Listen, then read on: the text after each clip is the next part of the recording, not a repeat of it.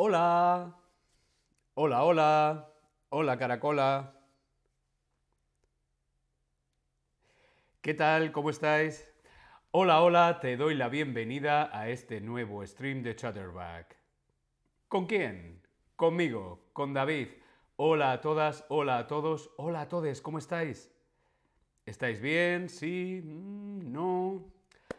Hola, hola, hola a todos en el chat. Bienvenidos, bienvenidas, bienvenides a una nueva edición de Preguntas y Respuestas. Preguntas y Respuestas 6. Vosotros dejáis las preguntas en el chat y yo voy respondiendo a las preguntas. Hola a todos en el chat. Hola Elizabeth. Hola Michael. Hola Tobías. Hola a todos y a todas. Mientras vais entrando en el chat,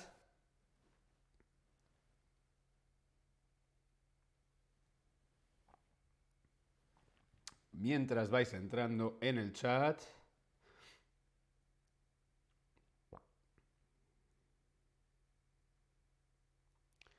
Hola Elizabeth, ¿qué tal?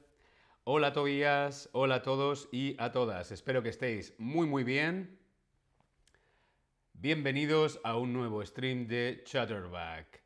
Vamos a empezar con una de las preguntas que nos habéis dejado en el chat. Esta pregunta, mm, ¿quién hacía esta pregunta? Eh, esperad, voy a mirar a ver si encuentro quién hacía esta pregunta. A ver, preguntas y respuestas 5. Esta pregunta la dejó un compañero en el último... Pa, cutie, cute, cute bee. Cute nos dejaba una pregunta en preguntas y respuestas número 5 y la pregunta decía esto. ¿Cuál es la diferencia? ¿Cuál es la diferencia entre te echo de menos y te extraño? ¿Cuál es la diferencia entre te echo de menos y te extraño? Eh, wow, Elizabeth, son las 6 de la mañana. buenos días, buenos días, Washington, buenos días, América, buenos días, aquí en Berlín. Mm, son las 12, 6 mm, horas, 6 horas de diferencia. Vamos con la primera pregunta. ¿Cuál es la diferencia entre te echo de menos y te extraño? Echar de menos, echar de menos o extrañar son dos verbos, son dos acciones, echar de menos o extrañar. Se puede echar de menos o se puede extrañar algo o a alguien. Podemos echar de menos una cosa o podemos echar de menos a una persona. Se puede extrañar una cosa o se puede extrañar a una persona. ¿Qué significa echar de menos? ¿Qué significa extrañar? Eh, el significado es el mismo, es lo mismo, echar de menos y extrañar es lo mismo y significa sentir, sentir la ausencia o la falta de algo o alguien. Sentir la ausencia o la falta de alguien o algo. Presencia, presencia versus ausencia. Ausencia sería lo contrario de presencia, ¿sí? Por ejemplo, mis amigos. Mis amigos están aquí mis amigos están presentes, la presencia de mis amigos. Si mis amigos no están aquí, yo puedo sentir la ausencia de mis amigos o la falta de mis amigos. Como decimos, extrañar o echar de menos puede ser una cosa o de una persona. ¿Sí? Por ejemplo, vamos a ver un ejemplo la mejor manera de entender es con ejemplos. Berlín. Berlín, aquí Berlín es muy oscuro, muy oscuro y muy frío en invierno. Echo de menos el sol. El invierno en Berlín es muy oscuro, el cielo está gris, no hay sol y además hace mucho frío. El invierno en Berlín es muy oscuro y muy frío. Yo echo de menos el sol. O yo extraño mucho el sol. Yo puedo echar de menos o extrañar el sol. Bueno, puedo. Yo echo de menos, yo extraño el sol. Siempre en invierno en Berlín. ¿Por qué? Porque no hay sol. La ausencia de sol. Para mí el sol es muy importante, por eso echo de menos el sol o extraño el sol. ¿Sí? ¿Bien? Por lo tanto, aquí tenemos un ejemplo de echar de menos o extrañar una cosa, el sol. También podemos echar de menos o extrañar a una persona. Vemos aquí el ejemplo. Hace 10 años que no veo a mi mejor amiga. Echo mucho de menos a María. La extraño mucho. Hace 10 años que no veo a mi mejor amiga. Hace mucho tiempo, mucho tiempo que yo no veo a mi mejor amiga. ¿Sí? Echo mucho de menos a María. La extraño mucho. Si hace mucho tiempo que yo no veo a un amigo, a una amiga, a un familiar, yo puedo echar de menos a esa persona o extrañar, como aquí en el ejemplo. Hace 10 años que no veo a mi mejor amiga. Echo mucho de menos a María. La extraño mucho. Como vemos, extrañar y echar de menos significan lo mismo. No hay diferencia entre echar de menos o extrañar. La única diferencia es de uso. En España utilizamos más echar de menos y en Latinoamérica, en Hispanoamérica, utilizan extrañar. Es la única diferencia. En España español de España utilizamos echar de menos. Yo echo de menos el sol, yo echo de menos a mi amiga. En Hispanoamérica utilizan más extrañar. Extraño el sol, extraño a mis amigos, pero el significado es el mismo, ¿sí? Bien. Por lo tanto, Echar de menos, extrañar a algo o a alguien significa lo mismo. ¿Bien?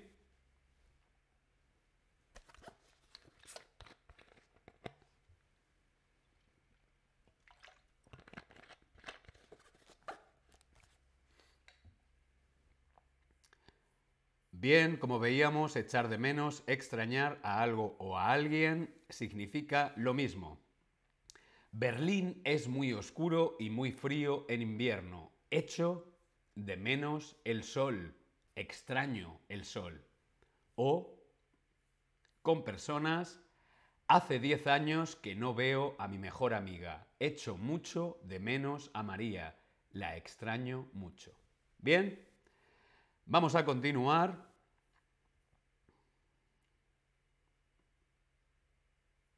Vamos a ver si nos hemos enterado con este, esta pregunta. ¿Cuál de estas cosas no, ojo, no se echa de menos? O ¿cuál de estas cosas no se extraña? ¿El sol en un invierno gris? ¿La playa con amigos? ¿La comida de una madre? Mm, la comida de mi madre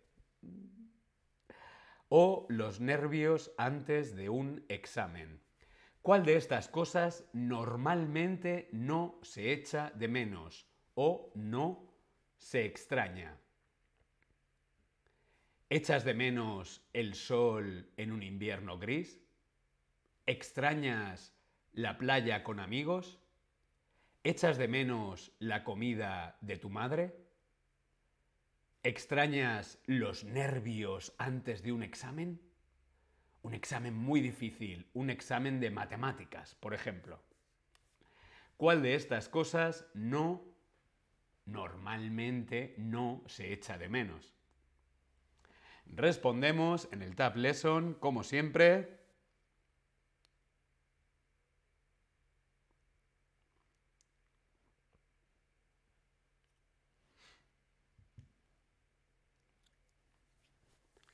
El sol en un invierno gris, la playa con amigos, la comida de una madre, los nervios antes de un examen. Mm, ¿Cuál de estas cosas no echamos de menos o no extrañamos? Hola en el chat, hola Bobita, ¿qué tal? ¿Cómo estás? Bienvenida. Muy, muy bien, claro que sí. Lo que no echamos de menos, lo que no extrañamos, normalmente son los nervios antes de un examen. Muy, muy bien, vamos a continuar. Como veíamos, vamos a... Hoy estamos viendo preguntas y respuestas. Vosotros dejáis las preguntas en el chat y yo doy las respuestas. ¿Sí? Preguntas y respuestas. Sí, Elizabeth, de momento no hay mucha gente, pero bueno, se irán uniendo al chat. Quizás sea por la hora, porque es muy pronto, se irán uniendo poco a poco al chat. Preguntas y respuestas, vosotros dejáis las preguntas en el chat y yo voy respondiendo, por ejemplo, a esta pregunta que dejó Elizabeth. ¿Cuáles son las tapas más populares de España? Elizabeth quería saber sobre las tapas. ¿Cuáles son las más populares? ¿Cuáles son tus tapas favoritas? ¿Cuáles son más fáciles de preparar. Vamos a hablar sobre las tapas.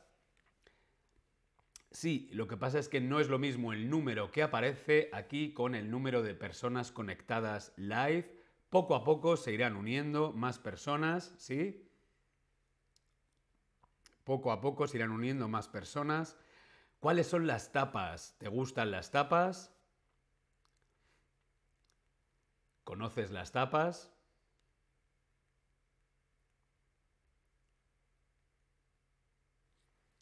¿Cuáles son las tapas? Lo primero que tenemos que dejar claro es qué es una tapa. La tapa, ¿qué es una tapa? Las tapas son ese plato típico español, ese plato tradicional español, muy famoso en España y fuera de España. Pero ¿qué es una tapa? Una tapa es una pequeña, una pequeña porción de cualquier comida o de cualquier plato. Es una pequeña porción. Por ejemplo, una pizza. Una pequeña porción de pizza puede ser una tapa. Una tapa de pizza. Una pequeña porción de paella. No es un plato de paella, es una pequeña porción. Una tapa de paella. Vemos aquí diferentes tapas, calamares, jamón, queso.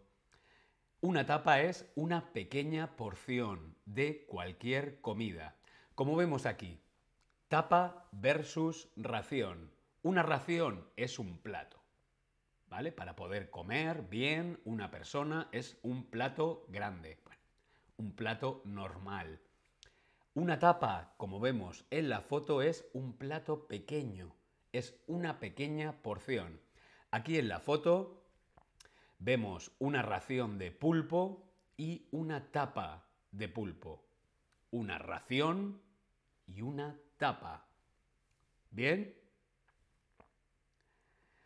Tradicionalmente, tradicionalmente en España, recibías una tapa gratis con cada bebida. Sí, esto era la tradición en España. Tú pedías una copa de vino y recibías una tapa. Un vino y una tapa de paella. Una cerveza y una tapa de jamón. Otro vino, una tapa de croquetas. ¿Sí? más o menos es como si fuera un, un aperitivo. La tapa es como un aperitivo. No comes, pero porque es una pequeña porción. Pero oye, tapa, tapa, tapa, tapa, tapa. Has comido. ¿Qué es lo más divertido de las tapas? Lo más divertido de las tapas es compartir. Puedes pedir diferentes tapas y compartes con amigos, con familia. Lo más divertido de las tapas es compartir. Bobita, Bobita nos comenta en el chat, hola, estoy en Fisterra ahora como voluntario, espero que yo puedo mejorar, mejorar mi español aquí. Muchos besos para Fisterra, qué importante el trabajo de voluntario. Muchos saludos, Bobita, mucha fuerza con tu trabajo. Mejorar, te lo escribo aquí en el chat, mejorar mi español. ¿Bien? Vamos con mi top 5 de tapas. Elizabeth preguntaba cuáles son mis tapas favoritas. Vamos a ver mi top 5 de tapas. ¿Cuáles serán? ¿Cuáles serán mis tapas preferidas? Vamos a ver. ¿Cuáles son mis tapas? Bien, el sonido funciona. Perfecto. Mi top 5 de tapas. Vamos a ver. En el número 5 de mis tapas favoritas tenemos esto. Los embutidos ibéricos. Embutidos ibéricos. Vemos en la fotografía embutidos ibéricos. Tenemos jamón, tenemos chorizo, tenemos lomo, tenemos salchichón. Lo que vemos en el plato, menos el queso, son embutidos ibéricos. Jamón ibérico, chorizo ibérico, lomo ibérico, salchichón ibérico. ¿Pero qué es ibérico? Mm, Yo pensaba que era jamón, jamón, jamón, jamón. ¿Jamón ibérico? Mm, ¿Chorizo ibérico? Bien, hay diferentes tipos de embutido. Tenemos, por ejemplo, el jamón, tenemos el jamón serrano y el jamón ibérico. ¿Qué diferencia hay? El jamón es un jamón normal, básico. El jamón serrano, mm, mejor, más bueno, un poquito más caro. El jamón ibérico, mm, delicia. Y bastante más caro, ¿sí? Es la calidad. Jamón, calidad normal. Jamón serrano, buena calidad. Jamón ibérico, muy, muy buena calidad. ¿Por qué? Porque viene de una raza especial de cerdo que es la raza ibérica y se considera un artículo de alta cocina y un manjar mm, exquisito o delicioso. Por eso, una de mis tapas favoritas son los embutidos ibéricos. Embutidos, jamón, chorizo, lomo, de muy buena calidad. Embutido ibérico. Si puedes probar, puedes probar jamón, jamón normal o jamón ibérico. Ya verás la diferencia. Elizabeth, prosciutto. Prosciutto es italiano. Il prosciutto di Parma è un prosciutto italiano. El prosciutto es el jamón, pero en Italia. Y es típico de Parma. Es parecido, pero mm, el jamón ibérico español está mucho más rico. Elizabeth. Mauro, hola Mauro, hola a todos en el chat. Vamos a continuar con mi top 5 de tapas. Mi top 5 de tapas. Hemos visto los embutidos ibéricos.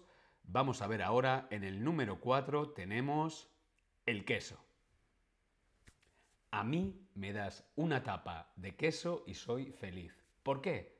Porque me encanta el queso. No me gusta, me encanta. Yo soy feliz comiendo queso. Me encanta el queso, todo tipo de queso. El queso roquefort, el queso emmental, el queso gouda, el queso, no sé, mozzarella, todo tipo de queso me encanta. Por eso, una tapa de queso y yo feliz. En el top 3, en el número 3, paella. Una tapa de paella, mmm, qué delicia. Sí, yo puedo ser feliz también comiendo una tapa de paella. Como vemos en la fotografía, tenemos una cerveza y una tapa de paella, un poquito, un plato pequeño de paella. ¿Bien? En el número 2, la ensaladilla rusa. ¿Conocías la ensaladilla rusa? Elizabeth, Tobías, ¿conocéis la ensaladilla rusa? Creo que se ha hecho algún stream aquí en Chatterback. Creo que fue Ana que hizo un stream de ensaladilla rusa. La ensaladilla rusa es una ensalada fría de patata y mayonesa. Patata, zanahoria, eh, diferentes verduras y mayonesa. Es un plato típico español, sí, se llama rusa, pero no es rusa, es española. Ensaladilla rusa es una ensalada fría de patata. Mm, una tapa, una tapa de ensaladilla con una cerveza. Mm, maravilloso. Y en el número uno, mi favorito, las croquetas. Croquetas de jamón, croquetas de pescado, croquetas de pollo, cualquier tipo de croquetas, menos las croquetas de patata que hay aquí en Alemania. Croquetas de jamón, de pescado, de pollo. Me encantan las croquetas. Sí, una tapa de croquetas, una, dos, tres croquetas. Bien, vamos a repasar mi top 5 de tapas. Mi top 5 de tapas, embutidos ibéricos, una tapa de embutidos ibéricos o una tapa de queso. O también una tapa de paella. Me gusta mucho también una tapa de ensaladilla rusa. O de croquetas. Una tapa de croquetas. A la pregunta de Elizabeth, ¿cuáles son fáciles de preparar? Es que claro, mm, son tantas, quizá lo más fácil de preparar Quizá lo más fácil, no, Elizabeth no ha probado la ensaladilla rusa, tienes que buscar la receta de la ensaladilla rusa. Está muy muy buena. Quizá lo más fácil, la etapa más fácil de preparar sea esta. No tienes nada que hacer, solamente cortar el chorizo, mm, ya está. O el queso. El queso también puede ser una de las tapas más fáciles. Bien. Vamos a continuar con vuestras preguntas. Eh, Tobías, Tobías nos dejaba esta pregunta. Tobías quería saber el mojo picón. ¿Cómo se hace el mojo verde? El mojo picón verde. Aquí tenemos en la fotografía esta salsa verde, el mojo verde. Es una salsa ligeramente picante, un poquito spicy, típica de las Islas Canarias. Tenerife, Lanzarote, eh, Gran Canaria. Es una salsa típica de las Islas Canarias. El mojo picón, de color verde. Sí, porque también tienen una de color rojo. Pero hoy vamos a ver de color verde. Esta salsa se utiliza para acompañar carne, pescado, patatas, mm, cualquier tipo de comida. El mojo picón verde. ¿Cómo se hace el mojo picón verde? Aquí tenemos los ingredientes. Los ingredientes, pimiento verde, ajo, cilantro o perejil, aceite, vinagre y sal. 6 cucharadas de aceite de oliva virgen extra. Ojo, aceite de oliva virgen extra. Un pimiento verde, picado, cuatro dientes, cuatro dientes de ajo, dos cucharadas de vino blanco o vinagre de vino, media cucharadita de sal, media cucharadita de azúcar, mm, truco, y 50 gramos de cilantro o 50 gramos de perejil. 6 cucharadas de aceite, un pimiento verde, 4 dientes de ajo, 2 cucharadas de vino o de vinagre, sal, azúcar y 50 gramos de perejil o de cilantro. Y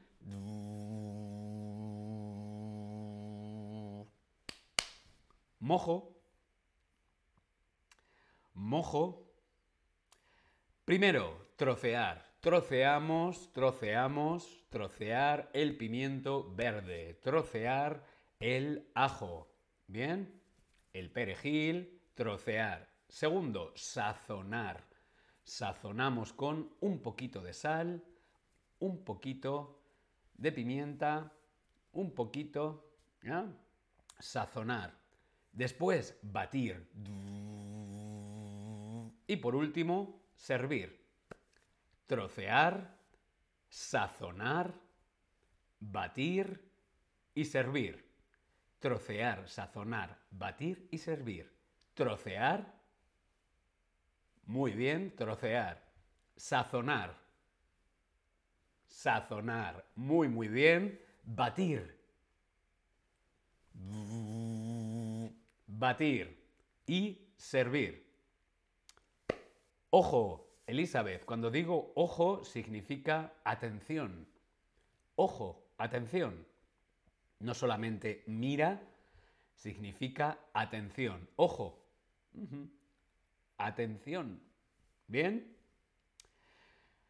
Bien, vuelvo a poner los ingredientes de el mojo por si queréis hacer una captura de pantalla. Aquí tenéis los ingredientes de el mojo picón verde. Muy fácil, todo a la batidora y mojo, con carne, con pescado, con patatas, en la pizza, en la paella, donde quieras. Bien, ¿alguna pregunta? Tobías, gracias por la pregunta. La verdad es que me encanta el mojo. Mientras que hacéis la foto a los ingredientes, yo voy a beber un poquito de agua. para continuar hablando,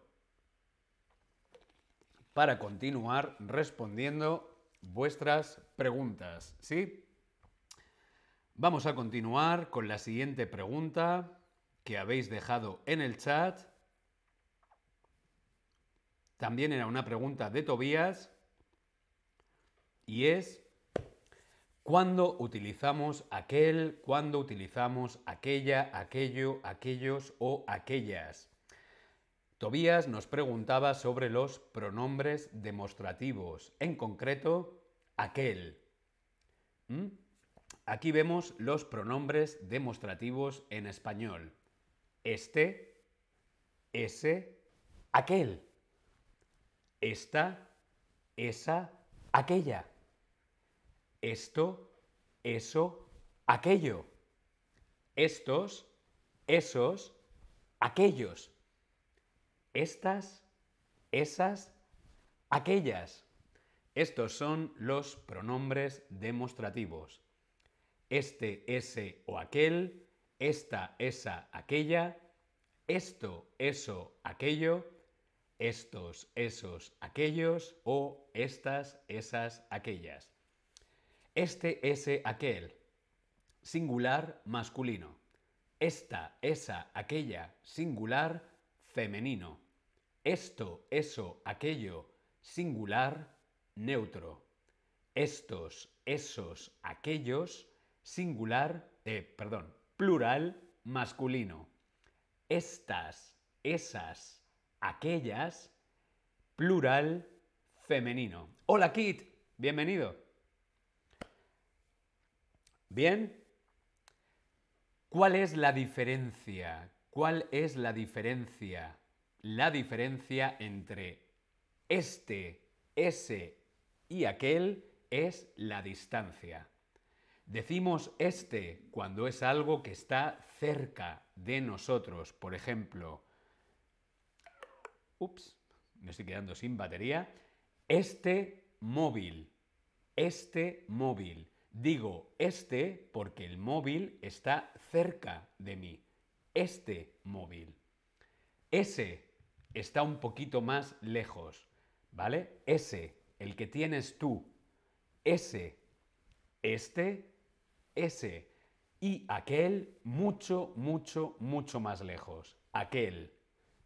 Este, ese, aquel. ¿Cuándo decimos aquel entonces? Decimos aquel cuando es algo o alguien, cuando es un objeto que está muy lejos, que yo no puedo alcanzar con la mano. Este, ese, aquel, mucho, mucho más lejos. ¿Sí? Por ejemplo, el móvil está roto. El móvil se ha caído. El móvil está roto. Este móvil, este móvil está roto. Ese móvil, ese, no este. Ese, ese móvil está roto. O aquel, aquel móvil está roto. ¿Entendemos la diferencia? Este móvil, ese móvil, aquel móvil. ¿Bien? La diferencia es la distancia. ¿Bien? Por ejemplo, aquel verano fue muy divertido. Vemos en la fotografía de aquel, aquel, hace mucho tiempo, muy lejos, está muy, muy lejos aquel verano. Aquel verano fue muy divertido. Cuando digo que aquel verano fue muy divertido, ¿al verano de qué año nos referimos? Si digo aquel verano, ¿a qué año me estoy refiriendo? ¿Al verano de 2023? ¿Al verano de este año? ¿Este año? ¿Al verano de 2022?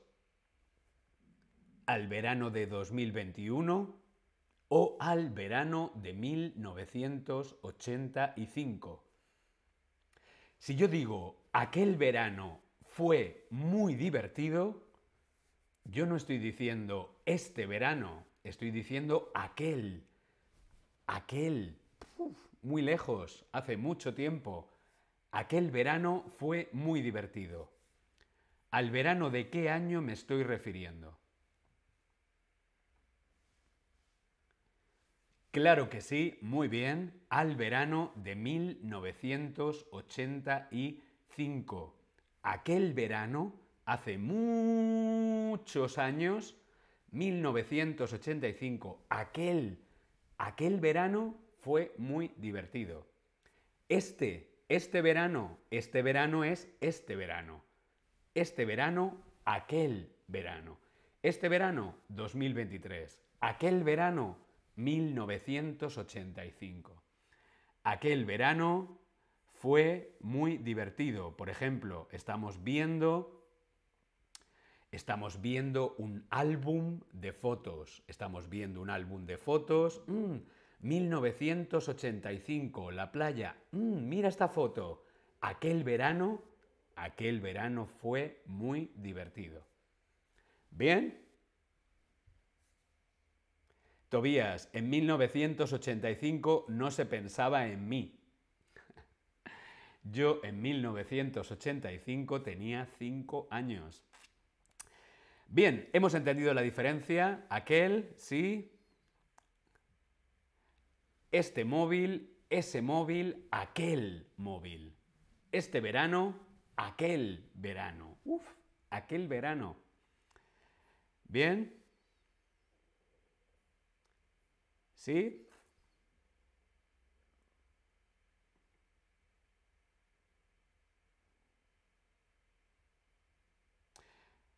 A ver, un segundito.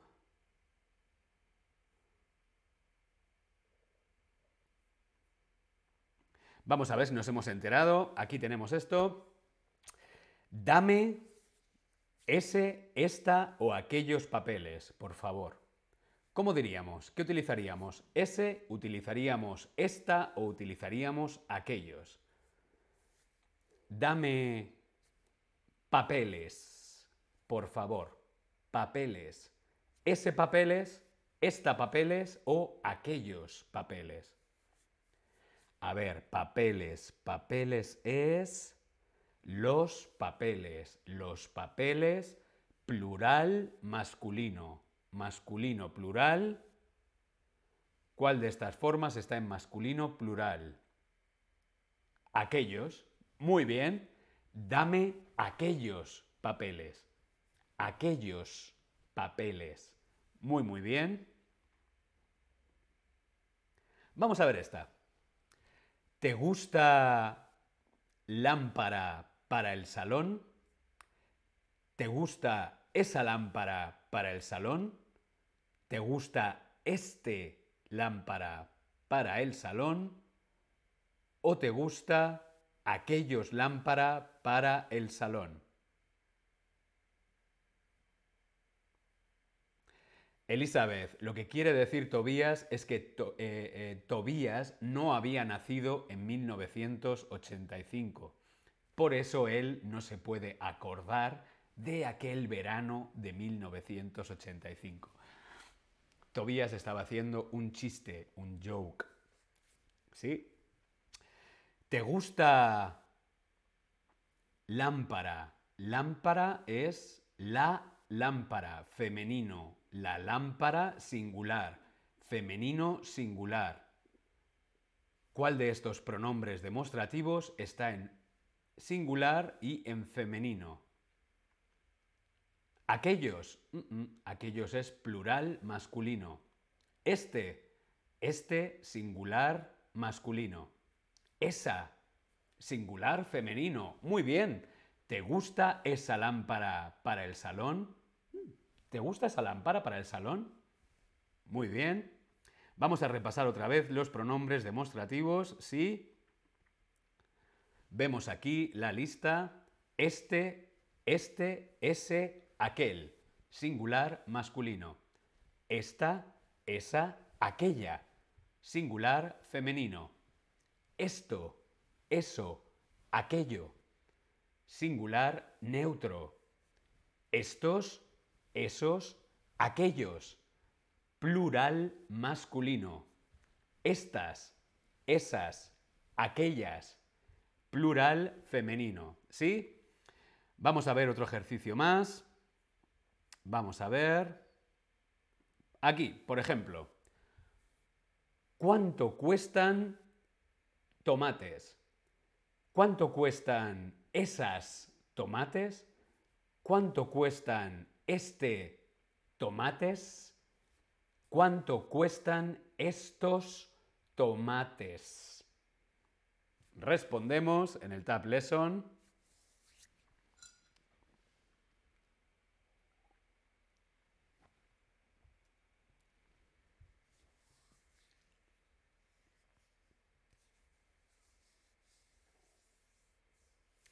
Nada, Tobías, lo que Elizabeth no entendía era que en ti no se pensaba en 1985. No había entendido tu broma. Bien, muy, muy, muy bien. ¿Cuánto cuestan estos, estos tomates? Plural masculino, estos tomates. Vamos a ver esta pregunta. ¿Qué vas a hacer noche? ¿Qué vas a hacer esa noche? ¿Qué vas a hacer esta noche?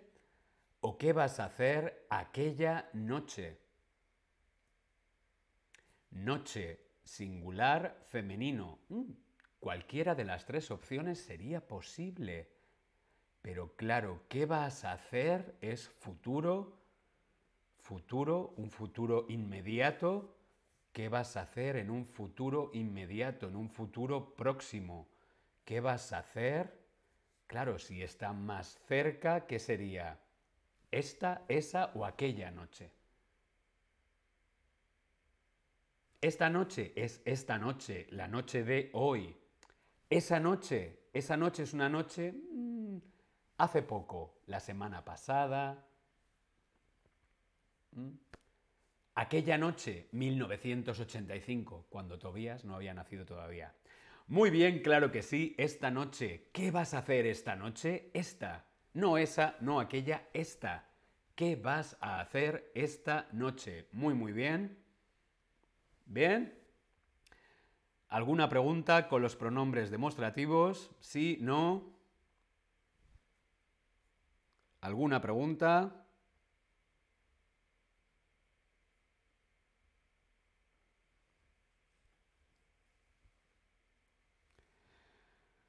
Bien, vamos a continuar. Vamos a continuar con vuestras preguntas. Bien. Vamos a continuar y es...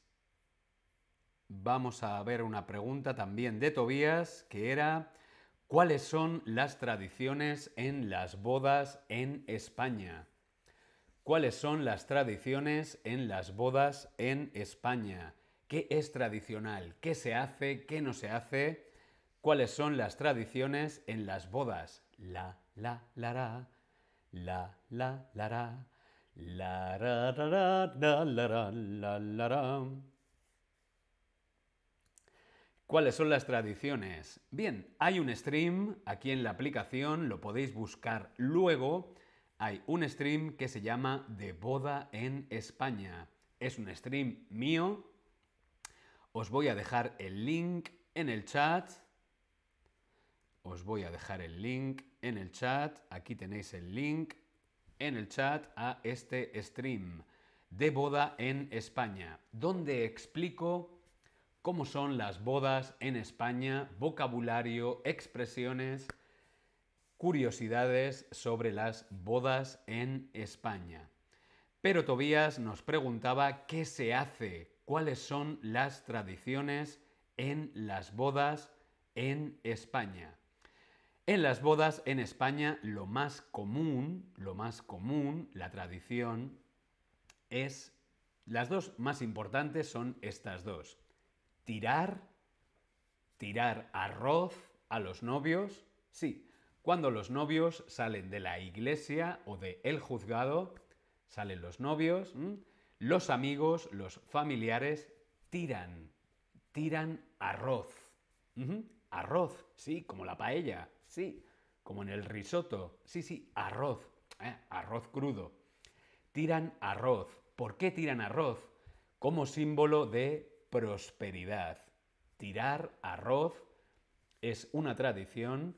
Tirar arroz a los novios es una tradición como símbolo de prosperidad. También es tradición, como vemos en la fotografía, ojo, atención, ojo, en la fotografía cortar la liga de la novia.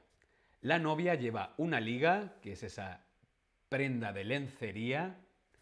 La liga, vemos en la fotografía, eso es la liga. Se utiliza para sujetar las medias. Se corta la liga en trozos, en trocitos, y los trozos se venden por dinero. Los trozos se venden a los invitados. Un trozo, 20 euros. Otro trozo, 50 euros. Para eh, coger dinero para los novios.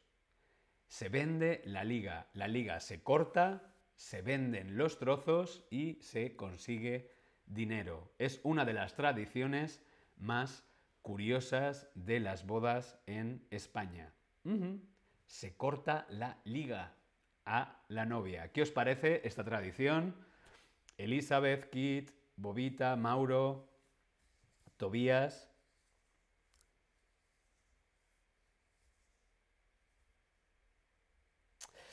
Es cierto, Elizabeth, es igual en los Estados Unidos, pero el arroz crudo no está bien. Creo que quieres decir que no, que no está bien para los pájaros.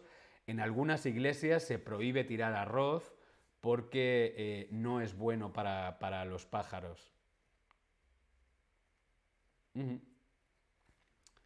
Bien, ¿alguna pregunta con estas dos tradiciones? Tirar arroz, también se pueden tirar pétalos, pétalos de flores, pétalos de rosa. Más bonito que el arroz.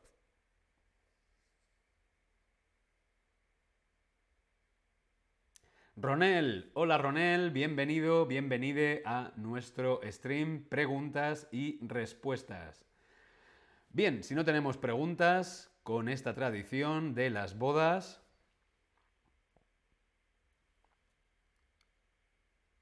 Hoy el stream va a ser un poquito más largo porque quiero responder todas vuestras preguntas. Sí, Elizabeth, Tobías, Ronel, Kit, Mauro, Bobita.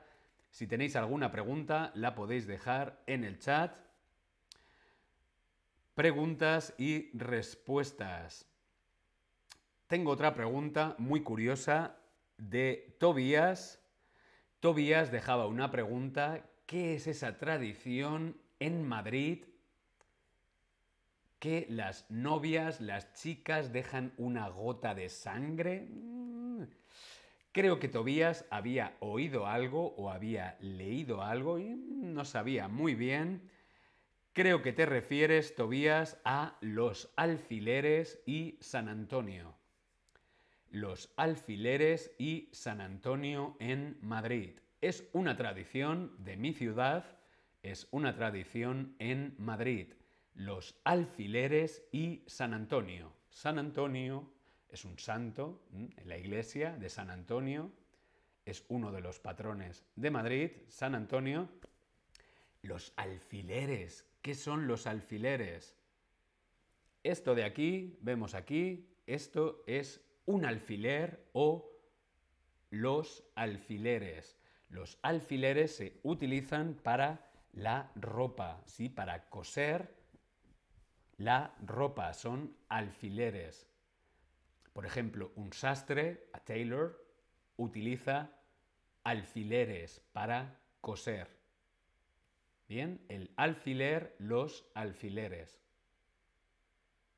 Bien. Bien, pues hay una tradición en Madrid con San Antonio y los alfileres. ¿Por qué los alfileres? Porque en Madrid era típico las sastras. Sí, eran mujeres que cosían y San Antonio es el patrón de las sastras, de las mujeres que cosen la ropa. Por eso los alfileres. El 13 de junio es la festividad, es la fiesta de San Antonio es motivo de una de las verbenas más famosas de Madrid. ¿Mm? Es una de las fiestas más famosas de Madrid. El día 13 de junio, la fiesta, la verbena de San Antonio, en la que se produce una curiosa tradición. Bien, a ella se agarran las solteras y solteros para encontrar el amor.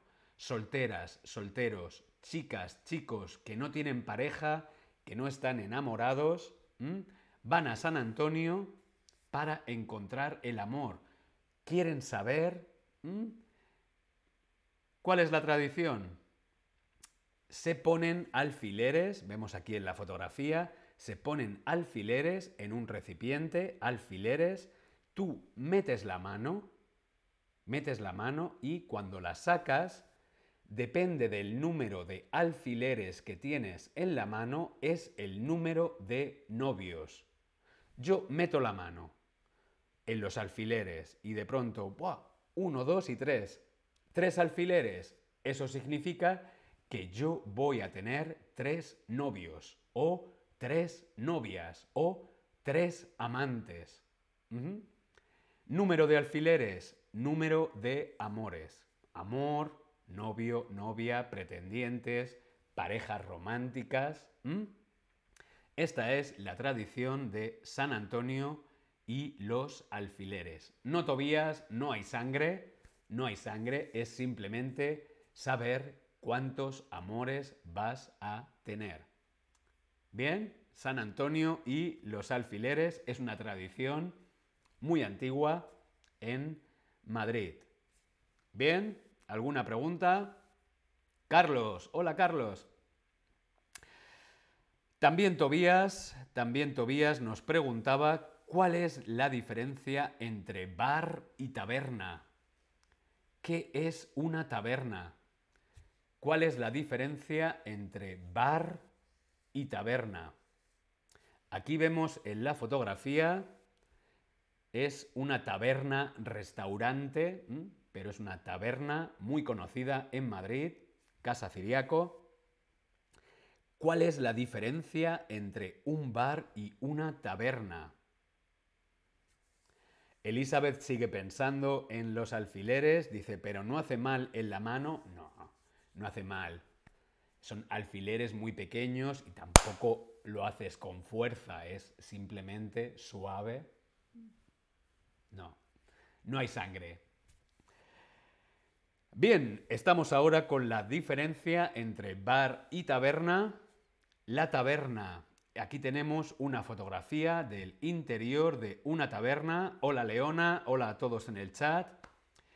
El bar y la taberna, la taberna y el bar. La taberna es el establecimiento, el lugar en el que se venden y se consumen bebidas alcohólicas, cerveza, vino principalmente, o licor, y a menudo comidas o aperitivos. Vamos, que una taberna es un lugar donde podemos beber y comer. Beber cerveza, beber vino, beber licor, principalmente alcohol o Coca-Cola. Y también podemos comer tapas, aperitivos, la taberna es un lugar donde se puede beber y se puede comer. El bar, normalmente en un bar solamente se puede beber. El bar, bebemos. En la taberna podemos beber y podemos comer. ¿Sí? A ver, que tengo esto descolocado. Mm, mm, mm, Por ejemplo, en ese sitio solo se puede beber, no se puede comer. ¿De qué estamos hablando? ¿Estamos hablando de un bar? ¿Hablamos de un restaurante? ¿Hablamos de una taberna? ¿O hablamos de una casa de comidas? Una casa de comidas, una casa de comidas es un restaurante, principalmente es una casa de comida tradicional, comida tradicional española es una casa de comidas, normalmente económico, con un menú, un menú barato. ¿Un restaurante? Pues es un restaurante como en todo el mundo. Una taberna, hemos visto que una taberna es un lugar donde podemos beber y comer, beber vino y comer, beber cerveza y comer. Venga, vale, puedes beber agua o Coca-Cola, pero normalmente vas a la taberna a beber vino, no a beber Coca-Cola. Pero en este sitio solo, solo, ojo, atención, solo se puede beber, no comer. Por lo tanto, muy muy bien, estamos hablando de un bar. Estamos hablando de un bar. Aquí estábamos viendo la diferencia entre bar y taberna.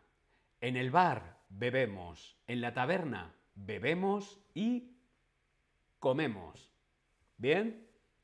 También la taberna tiene un concepto un poco tradicional, típico, ¿vale? Una casa de comidas, el súper. Una casa de comidas es un restaurante principalmente familiar. La madre cocina, el padre es el camarero, suele ser un, restaurante familiar, un restaurante más económico y tradicional. Es lo que se llama una casa de comidas. Normalmente los hostels, el hostal, la pensión, tienen también una casa de comidas. ¿Bien? Elizabeth eh, me escribía y preguntaba cómo podemos seguirte en redes sociales. Sí, yo tengo redes sociales, tengo Instagram, tengo Facebook, bla, bla, bla. cómo podemos seguirte, cómo podemos apoyar tu trabajo. Gracias, gracias, no quiero llorar, eres un profesor excelente. Eh, bien, me gusta mi trabajo, mi trabajo lo hago con amor. Si quieres seguirme, follow me eh, en redes sociales, por ejemplo en Instagram, o quieres apoyar mi trabajo, hay dos formas. Una, si me buscas aquí en la aplicación, aquí en Chatterback, puedes clicar, puedes clicar en David. Si clicas en David, bien, en David vas a mi perfil. Vas a mi perfil, ves aquí el stream, preguntas y respuestas, ta, ta, ta, y pone David. Si clicas ahí en la flecha de color verde, clicas en David, vas a mi perfil. Una vez que estás en mi perfil, tienes toda mi información, todos mis streams, todos mis shorts, tienes toda mi información. Eh, además de poder seguirme aquí en Chatterback, también puedes seguirme en Instagram.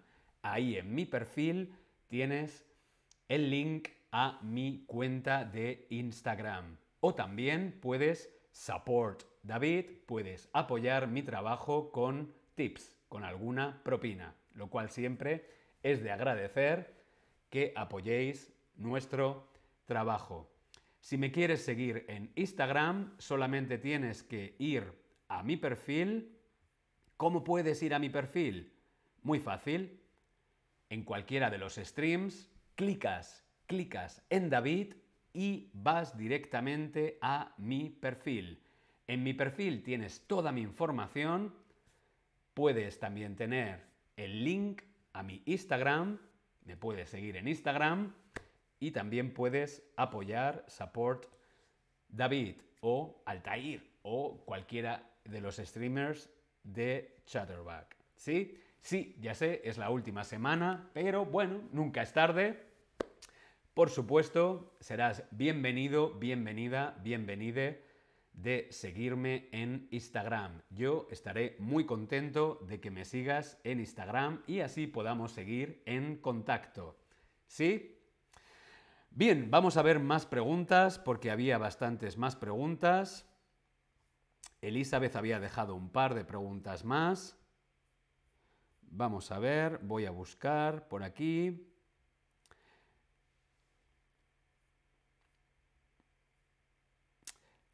La siesta. Elizabeth quería saber sobre la siesta. La siesta. La siesta, no la fiesta, la siesta con S. La siesta es dormir un poquito a la mitad del día. Dormir aproximadamente 15 minutos. Sí, 15 minutos está bien. Yo no haría una siesta de más de media hora. Más de media hora no es bueno. Más de media hora, más de 30 minutos no es sano. 15 minutos, 10, 10, 15 minutos, cerrar los ojos,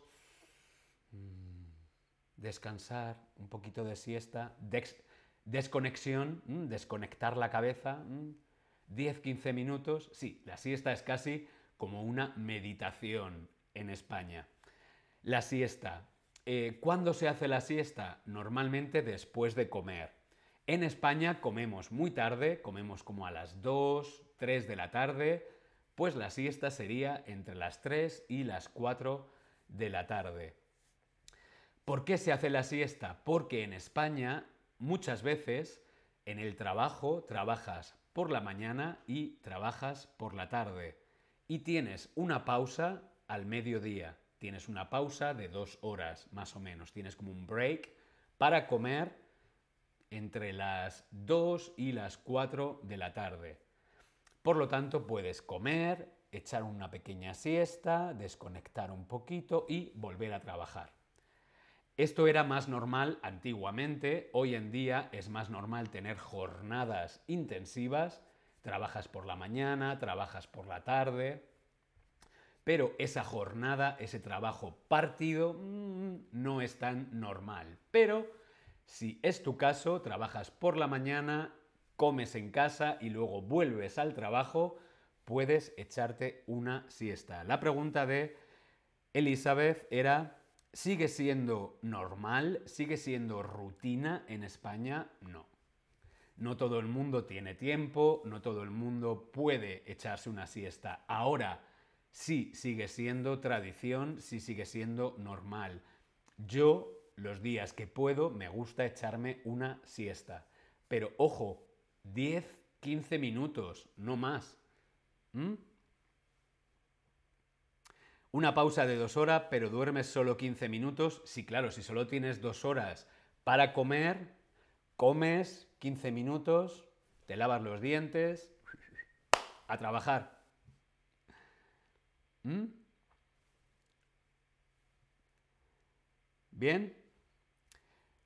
Por eso, eh, sí, sigue siendo tradición, sigue siendo una parte cultural de España, es bueno, es sano, a mitad del día desconectar un poquito, cerrar los ojos, mm, una pequeña siesta, cargas energía, cargas pilas y vuelta al trabajo. ¿Es solo en verano o durante todo el año? Claro, es más normal en verano. ¿Por qué? Porque no trabajamos. Mm, ¡Qué maravilla las siestas en la playa! Mm, la siesta en la playa es más de 15 minutos. Más cultural o más práctica. Mm, la siesta en España es cultural, pero se ha demostrado científicamente que es bueno, es sano desconectar por lo menos 10-15 minutos.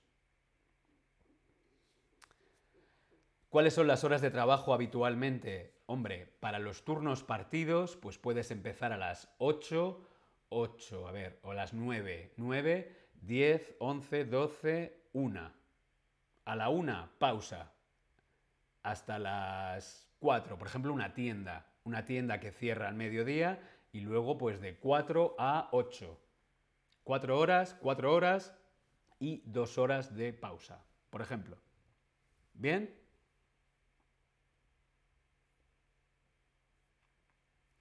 Si tienes alguna pregunta, hoy estamos haciendo preguntas y respuestas, preguntas y respuestas si tienes cualquier tipo de pregunta, la puedes dejar en el chat. Deja tu pregunta y yo te respondo encantado. Vamos a ver si hay alguna pregunta. Creo que había alguna pregunta más de Tobías que estaba sin responder. Tobías, estás muy tranquilo hoy. Espero que todo bien. Hola a todos en el chat, Leona, Carlos, Ronel, Kit, Mauro. Si tenéis preguntas, las podéis dejar en el chat. Aprovechad porque es el último preguntas y respuestas. Sí, es una pena, pero es el último. Ah, vamos a ver alguna pregunta más de Tobías.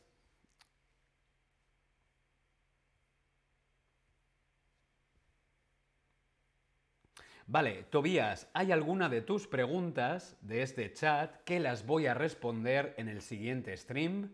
Sí, el próximo stream es verdadero o falso y voy a responder alguna de tus preguntas en ese chat.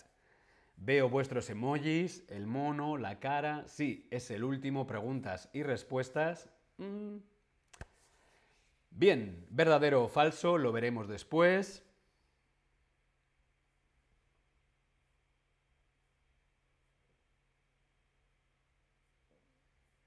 La batalla del vino. La batalla del vino, vale. Eh, Tobías quería saber sobre la batalla del vino. La batalla del vino es una fiesta tradicional que se hace en algunos pueblos, en algunas ciudades de España. El otro día vimos la tomatina, que es una batalla con tomate. La batalla del vino es una batalla que se hace con vino. Voy a ver si encuentro alguna fotografía que os pueda compartir de la batalla del vino y así lo entendéis mejor. La batalla del vino en La Rioja, por ejemplo. El 29 de junio. Mm, ¡Qué divertido! El 29 de junio en La Rioja voy a compartiros una fotografía para que veáis cómo es esta fiesta. Esta fiesta tiene lugar en La Rioja el día 29 de junio. ¿En qué consiste esta fiesta? La batalla del vino. A ver, 29 de junio, os voy a poner todos los datos. La Rioja, que es una región conocida por el vino, el vino de Rioja. Y también os voy a poner una fotografía. Aquí tenéis el slide. La batalla del vino. Gente, música, alcohol y vino. Es una fiesta donde la gente se lanza, se tira, se llena de vino. Como vemos, todos de color morado, purple, púrpura, rojo. ¿Por qué? Por el vino. Es una batalla de vino tinto. No solamente puedes beber, sino que puedes tirar vino, vino, vino, más vino. La batalla del vino, 29 de junio, La Rioja. Si te gusta el vino, puedes ir a La Rioja el día 29 de junio a la batalla del vino. Elizabeth, escribí varias preguntas anoche, las has visto. Vamos a ver estas preguntas. Uf, es que son tantas que vamos a volver a verlo. Vamos a ver las preguntas de Elizabeth. Bien, vamos con ello. ¿Cuáles son tus libros favoritos? ¿Cuáles son tus libros favoritos? Em, me gusta muchísimo, me gusta muchísimo un autor japonés que se llama Murakami. Murakami. Los libros de Murakami me gustan mucho. Elizabeth dice que prefiere beber vino. Bueno, en la batalla del vino puedes beber y tirar. Bien, vamos con mis libros favoritos cualquier libro de Murakami. Murakami es un novelista, es un novelista eh, japonés, Murakami.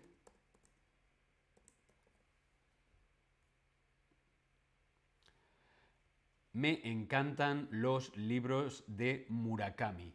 Sí, no los leo en japonés, los leo traducidos al español. Cualquier libro de Murakami mm, me gustan. Murakami.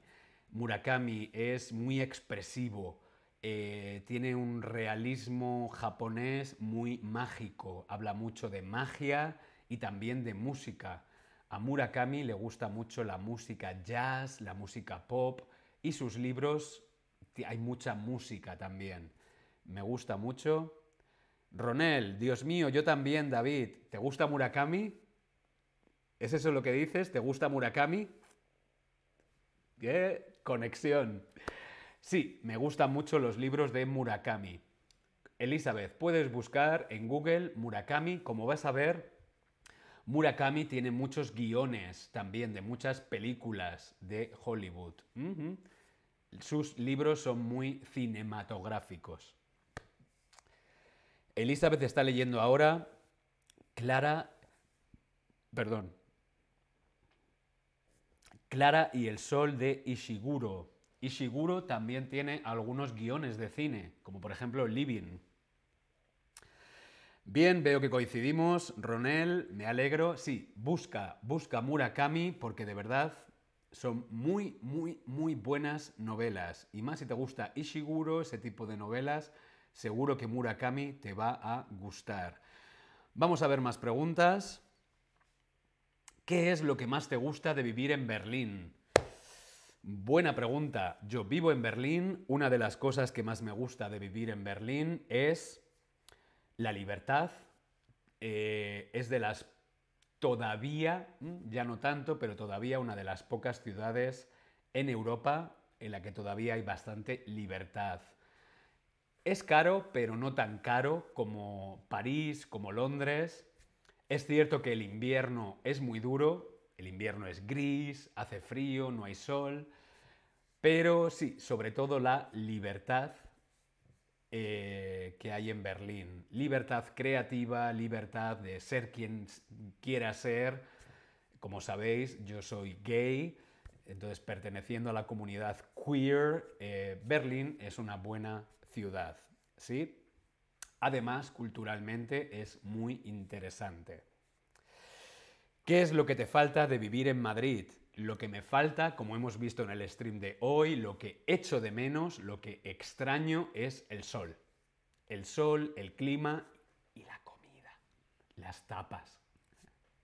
Pero como yo cocino, sí, yo cocino en casa, como ya lo habéis visto. Hoy cocinamos tortilla, ojo, después, en dos horas, hoy tortilla de patata, no te pierdas mi stream. Vamos a aprender hacer tortilla de patatas. Sí, Elizabeth, lo que más echo de menos de Madrid en Berlín es el sol. ¿Qué es lo que no te pierdes? Mm. Vale, ¿qué es lo que no lo que no echo de menos? ¿Qué es lo que no echo de menos de Madrid? Lo que no echo de menos de Madrid mm, es que de Madrid lo echo de menos casi todo. Echo mucho de menos a mis amigos, a mi familia, la comida, el sol.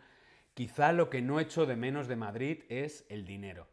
Sí, porque en Madrid el trabajo mm, no hay mucho dinero. La economía está un poquito mejor aquí en Berlín. Algunos consejos sobre cómo podemos seguir aprendiendo español. Vamos a ver. Consejos para seguir aprendiendo español. Yo de momento no sé si voy a continuar enseñando español o no, ya os avisaré. Ahora os vuelvo a poner mi link a Instagram para que lo podáis seguir.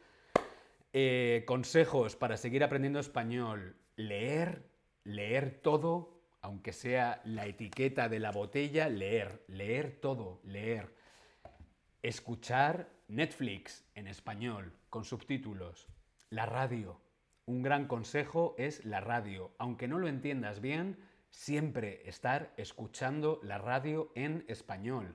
Hoy en día es fácil con internet o con los podcasts.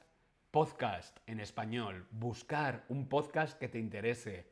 Mm, me gusta la comida. Un podcast de comida en español. Mm, me gusta la historia, un podcast sobre historia en español.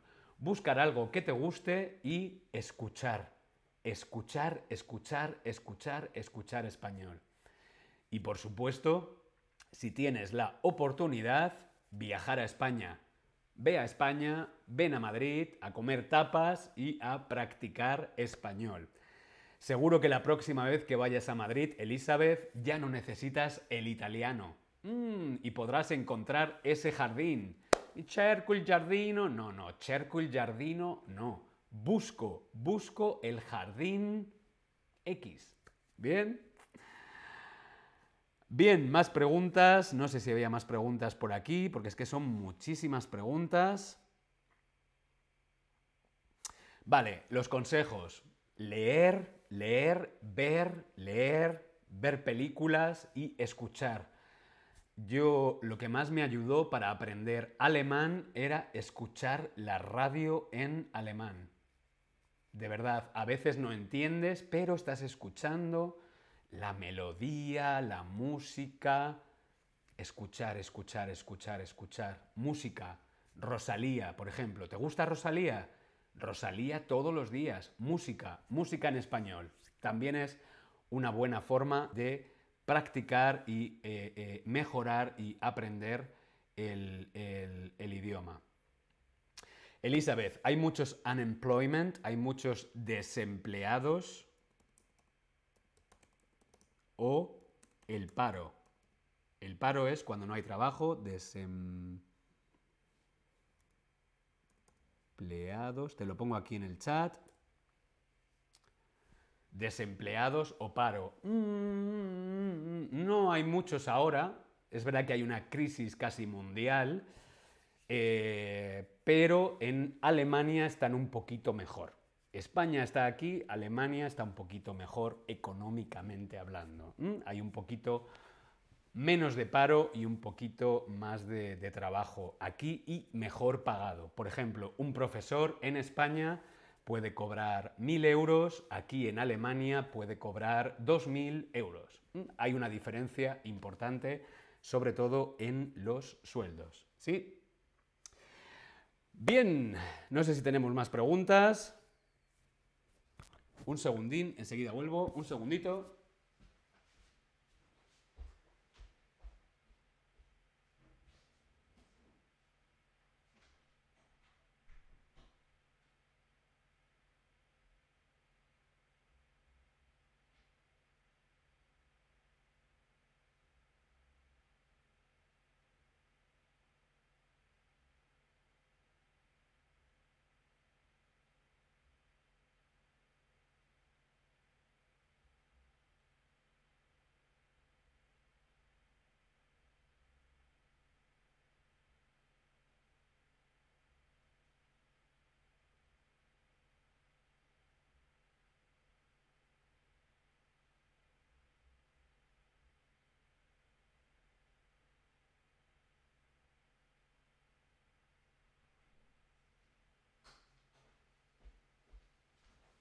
Bien, ya estoy aquí. Perdón.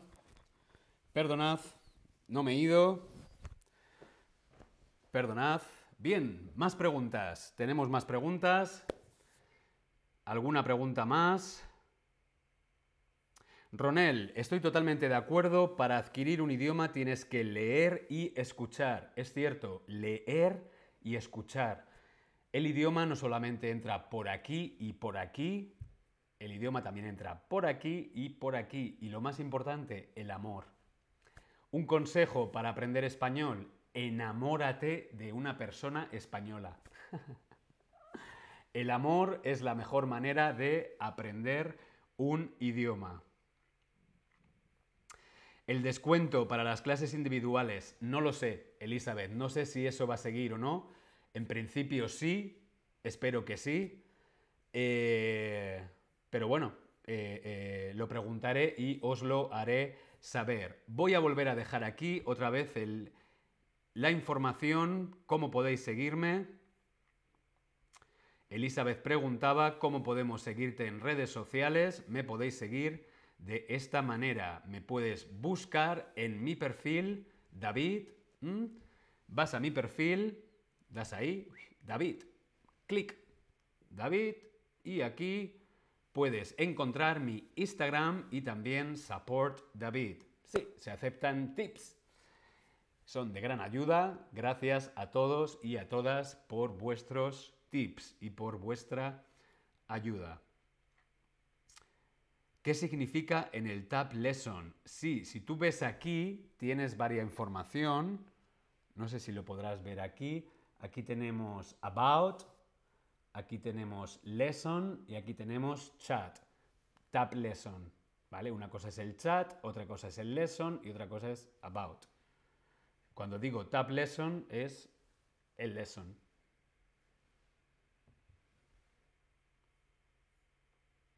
Pero esta información, pues esta información tendríais que clicar aquí. David. Si das ahí, clic, David, encontráis mi información. Bien, Leona, Tobías, Carlos, Ronel, Kit, todos y todas que estáis en directo, ¿tenéis alguna pregunta más? Nos quedan unos minutos. Preguntas, respuestas. Preguntas, respuestas. Podéis preguntar, aprovecha para preguntar lo que quieras. Ronel, qué alegría Ronel, que también te guste Murakami. ¿Cuál es tu libro de Murakami favorito, Ronel? Sí, Elizabeth, voy a preguntar lo de los descuentos. Espero que sí, que siga activo los descuentos para Chatterback. Os lo voy a dejar también aquí en el chat. Porque todavía sigue estando activo. No sé por cuánto tiempo, pero de momento... A ver, aquí lo tengo, aquí. Os lo voy a compartir. Si quieres seguir estudiando, aprendiendo y mejorando tu español aquí en Chatterback, os dejo un descuento en el chat, no en el Tap Lesson, en el Tap Chat, en el chat. Os dejo un descuento a las lecciones, a las clases particulares. Ahí lo tenéis en el chat, el, el descuento especial. Eh, ahora está leyendo un libro de Kazuo Ishiguro. Mira, como Elizabeth. Elizabeth también está leyendo a Ishiguro. ¿Qué libro de Kazuo Ishiguro estás leyendo?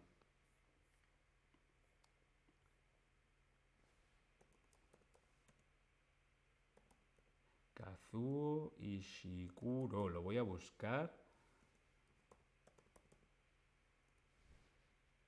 Yo hace poco que he visto una película, una película en la que Kazuo Ishiguro es el guionista. Es una película que se llama Living. Es una película maravillosa. Eh, estuvo nominada a los Oscars. Living. Y Kazuo Ishiguro escribió el guion.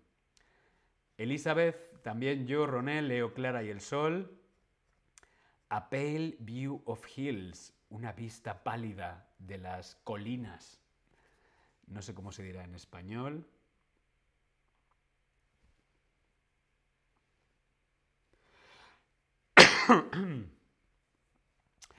Tobías, ¿cuál es tu película favorita? ¿Cuál es mi película favorita? Mm, creo que mi película favorita fue la primera película que yo vi en mi vida yo tenía dos años, mis padres, mi padre y mi madre me llevaron al cine a ver ET, E.T., ET el extraterrestre. Os lo voy a poner aquí en el chat, ET el extraterrestre de Spielberg.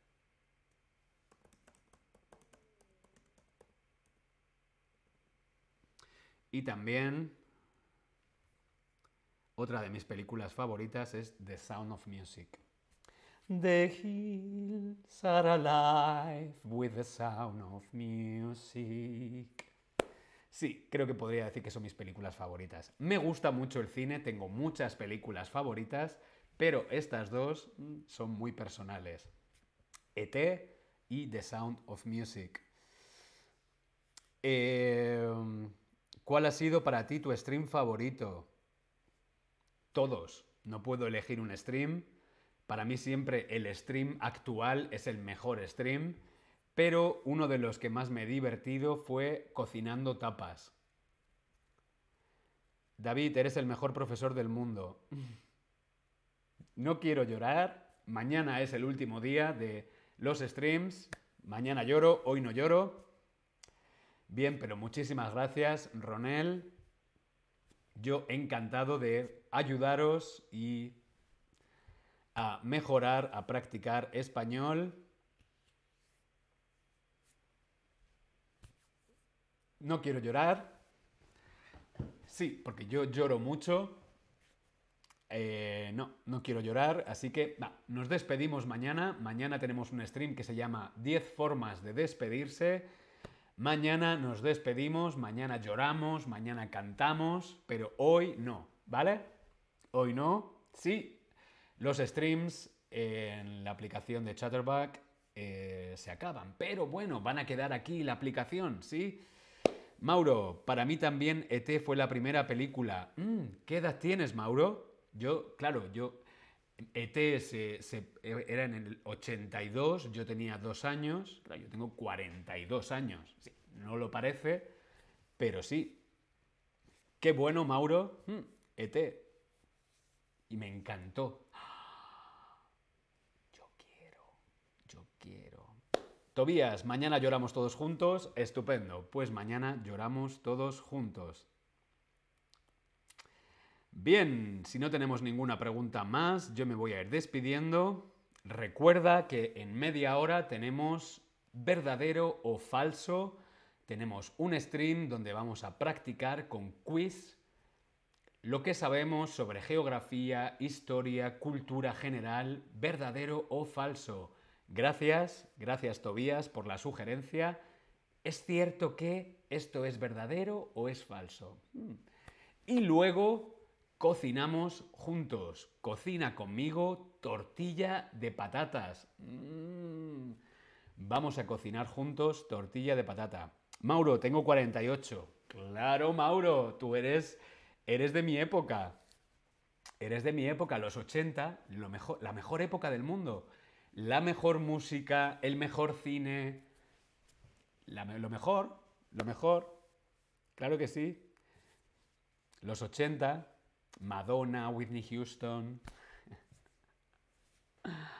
Los 80, claro que sí. Bien, pues eso, nos vemos más tarde, nos vemos luego, verdadero o falso, nos vemos luego con la tortilla de patatas y mañana el último día aquí en live, en Chatterback. Muchas gracias a todas, muchas gracias a todos, nos vemos luego. Hasta ahora, chao.